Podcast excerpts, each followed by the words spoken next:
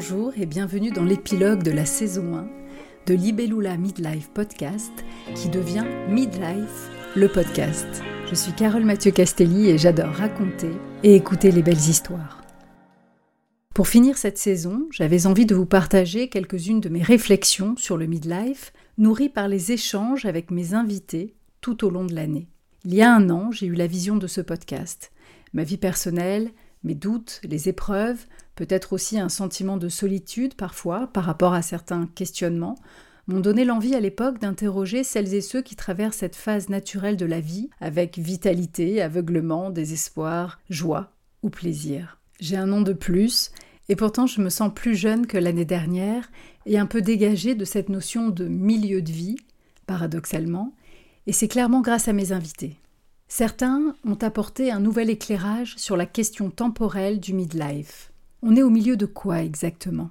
C'est une notion très occidentale en réalité. Par exemple, avec Marie-Pierre Dillenseger, dans l'épisode 5, on a vu le temps comme un allié, à la différence de nos cultures où les étapes de la vie sont souvent vues comme des crises. La crise d'adolescence, la crise de la quarantaine, la crise du milieu de vie, alors que dans la culture chinoise, on parle de cycle, et un cycle dure 60 ans. 60 ans pour avoir expérimenté toutes sortes d'expériences, pour devenir sage, en quelque sorte. Soudain, j'ai ressenti que j'étais encore sur la pente ascendante avec une nouvelle impatience, l'envie de continuer, de découvrir, de grandir et d'expérimenter. Le temps, on en a parlé aussi avec Catherine Taré et le concept de Bloom Later, l'éclosion tardive, ces hommes et ces femmes qui se réalisent sur le tard. Un épisode optimiste qui m'a rappelé que beaucoup de choses sont possibles à cet âge et m'a permis d'assumer de manière positive la mise en action pour réaliser certains rêves que je n'avais pas encore osé réaliser. Avec cette phrase en tête, c'est trop tard. Quelle horreur. En fait, avec un peu de chance, il me reste plusieurs décennies à vivre, alors c'est clair qu'il faut essayer. C'est fou comme on peut s'empêcher. Et pourtant j'en ai des amis en plein midlife qui réalisent leurs rêves de jeunesse, comme mon invité Noraya, qui à côté de sa vie de professeur des écoles, a sorti son premier album, Mille et une, à la quarantaine. Très personnellement, j'ai aussi découvert à travers ces échanges que certaines de mes émotions et de mes coups de blues pouvaient être provoquées tout simplement par des changements biologiques, des changements hormonaux. Et j'ai découvert, grâce à Sophie Kuhn et son livre Ménopausée et libre, la notion de périménopause. Pour moi, des règles toujours présentes, mais les premiers signes d'un changement. Une peau plus sèche, les premières insomnies, des coups de chaud que je n'expliquais pas, et surtout parfois une profonde tristesse et le sentiment d'être incomprise que j'avoue avoir facilement mis sur le compte d'un mari occupé ou d'adolescent ingrat. Surtout qu'en vrai j'ai de la chance d'avoir des enfants très sympas, mais quand on sort d'une relation un peu fusionnelle avec ces, petits, quand on lâche un peu les câlins, on a soudain l'impression de n'être plus qu'un taxi, une banque ou un chef cuistot. J'avoue, j'exagère un peu, mais j'avoue avoir été quelquefois un peu parano et m'être un peu victimisée. En fait, en accueillant cette information et en découvrant la périménopause, mes perspectives ont complètement changé. Et avec l'aide de compléments alimentaires, par exemple, de la phytothérapie, je crois que je me suis clairement détendue et apaisée. Le livre de Sophie Kuhn et notre échange dans l'épisode 12, c'est aussi un éclairage sur la place de la femme à travers l'histoire, les cultures, la société. C'est passionnant et grâce à Sophie, j'envisage la suite avec un peu plus de connaissances et surtout moins de peur. Cette année, j'ai aussi reçu des warriors, des combattants qui ont en commun des épreuves douloureuses qu'ils arrivent à combattre, à comprendre, à dépasser. C'est le cas de Thierry Dupont, qui se bat contre un cancer depuis trois ans et qui nous rappelle que le plus important, c'est d'être vivant pour pouvoir aimer et être à côté de ses enfants, ou encore Christelle Evita, qui est devenue aidante et s'occupe de sa maman, car le midlife, c'est aussi prendre conscience du temps passé auprès de nos parents qui rétrécit. J'ai longuement échangé avec Maya Latrobe, qui après un burn-out a su se réinventer. Elle nous raconte dans l'épisode 8, avec beaucoup de sincérité, comment une femme comme elle, si positive, si solaire, a pu sombrer et se reconstruire. Ou Anne Collin, jeune divorcée, qui a découvert ses troubles mentaux, dont la bipolarité, et qui a réussi à sublimer ses particularités à travers la cuisine et l'érotisme. C'est deux épisodes avec Anne Collin et je, vous conseille de les écouter parce qu'elle est, Elle est vraiment étonnante. Toujours cette idée d'être enfin soi. Je crois que c'est l'idée majeure de ce podcast. Mathilde Amé nous a également partagé l'importance de nos spécificités pour éclore, se trouver, être face au monde.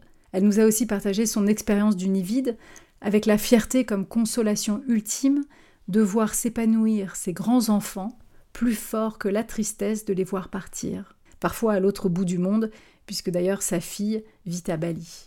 En termes d'accompagnement de grands enfants, entre guillemets, j'ai été très touchée et admirative du courage de Caroline Sauvage, qui a perdu trop tôt son mari, le célèbre navigateur Laurent Bourgnon, et qui accompagne aujourd'hui son fils Basile, également navigateur, au départ des plus grandes traversées. J'ai été aussi très émue par mon ami Malka, Malka Braun, que j'aime tant, qui a trouvé sa place à 50 ans en continuant le travail de mémoire de son père, Sam Braun, ancien déporté, en témoignant dans les collèges.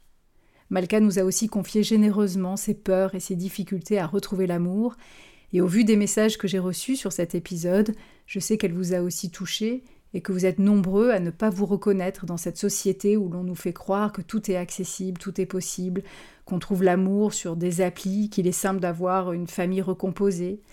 Pour beaucoup, on est loin de la réalité et il y a un travail à faire pour se sentir à nouveau désirable, aimable quand on a 50 ans et qu'on a été abîmé par euh, une relation passée. Comment on investit sa vie, comment on reprend le contrôle? Des questions universelles qu'on s'est souvent posées cette année. J'ai eu le plaisir dans ce podcast d'accueillir d'autres amis, comme Nicolas Coutelot, ancien joueur de tennis professionnel, qui a eu déjà plusieurs vies et qui nous guide pour avancer sans avoir peur des échecs. Maxime Sensebi, qui avait programmé sa retraite à 45 ans et qui aujourd'hui s'est organisé pour passer du temps de avec sa famille et pratiquer quotidiennement le surf et le kitesurf. Ou Pierre-Yves Loisel, très ami avec Maxime aussi, qui a toujours refusé d'être dans le game, d'être défini par une profession, une voiture ou une montre, mais qui s'applique à découvrir l'autre et à élever ses enfants dans le sens complet du terme. Aujourd'hui, Pierre-Yves se sent totalement vivant à 50 ans en réalisant un projet ambitieux de permaculture au Portugal. La nature, d'ailleurs, semble un chemin évident pour la plupart de mes invités.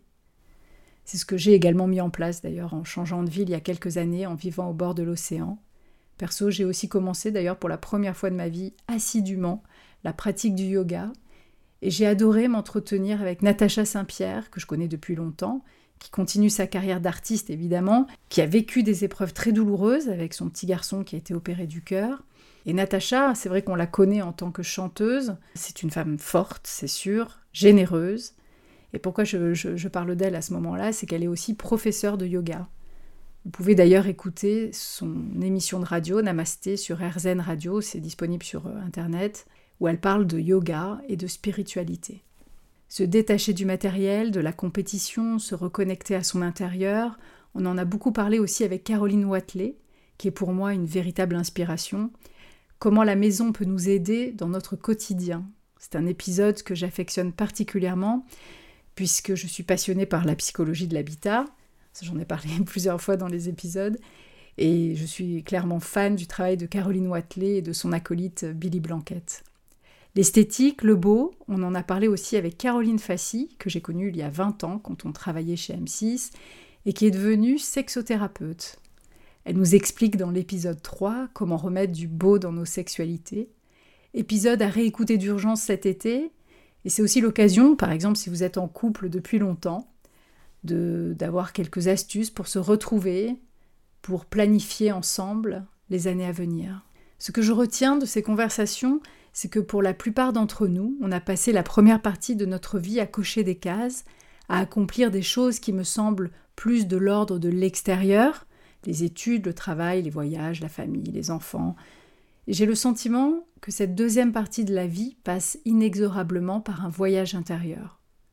Comprendre qui on est, se reconnecter à son enfant intérieur, retrouver l'énergie de nos rêves, l'excitation. Même si elle n'est pas obligatoire, parfois la crise du midlife est une bénédiction. Elle nous permet d'être en mouvement. Et surtout, si on est perdu, il ne faut pas hésiter à se faire aider. Alors, soit de voir euh, évidemment un psychologue ou un thérapeute, mais aussi pourquoi pas d'autres méthodes comme l'hypnothérapie par exemple, peut à court terme avoir des effets positifs. Et à ce sujet, j'ai parlé avec euh, Isabelle Annette, qui nous a présenté sa méthode dans l'épisode 18, et elle nous explique comment on peut se libérer de ces empêchements, de ces addictions, avec euh, l'hypnothérapie. Car le midlife est définitivement un super moment pour enfin être soi et préparer la suite. Cette notion, on l'a abordée aussi avec Clotilde Dussolier, la créatrice de Change ma vie, un programme de coaching reconnu, et le podcast de développement personnel le plus écouté avec euh, plus de 15 millions d'écoutes, qui nous rappelle qu'on s'empêche souvent de rêver en grand et nous assure que le meilleur reste à venir. Rêver, transmettre, découvrir.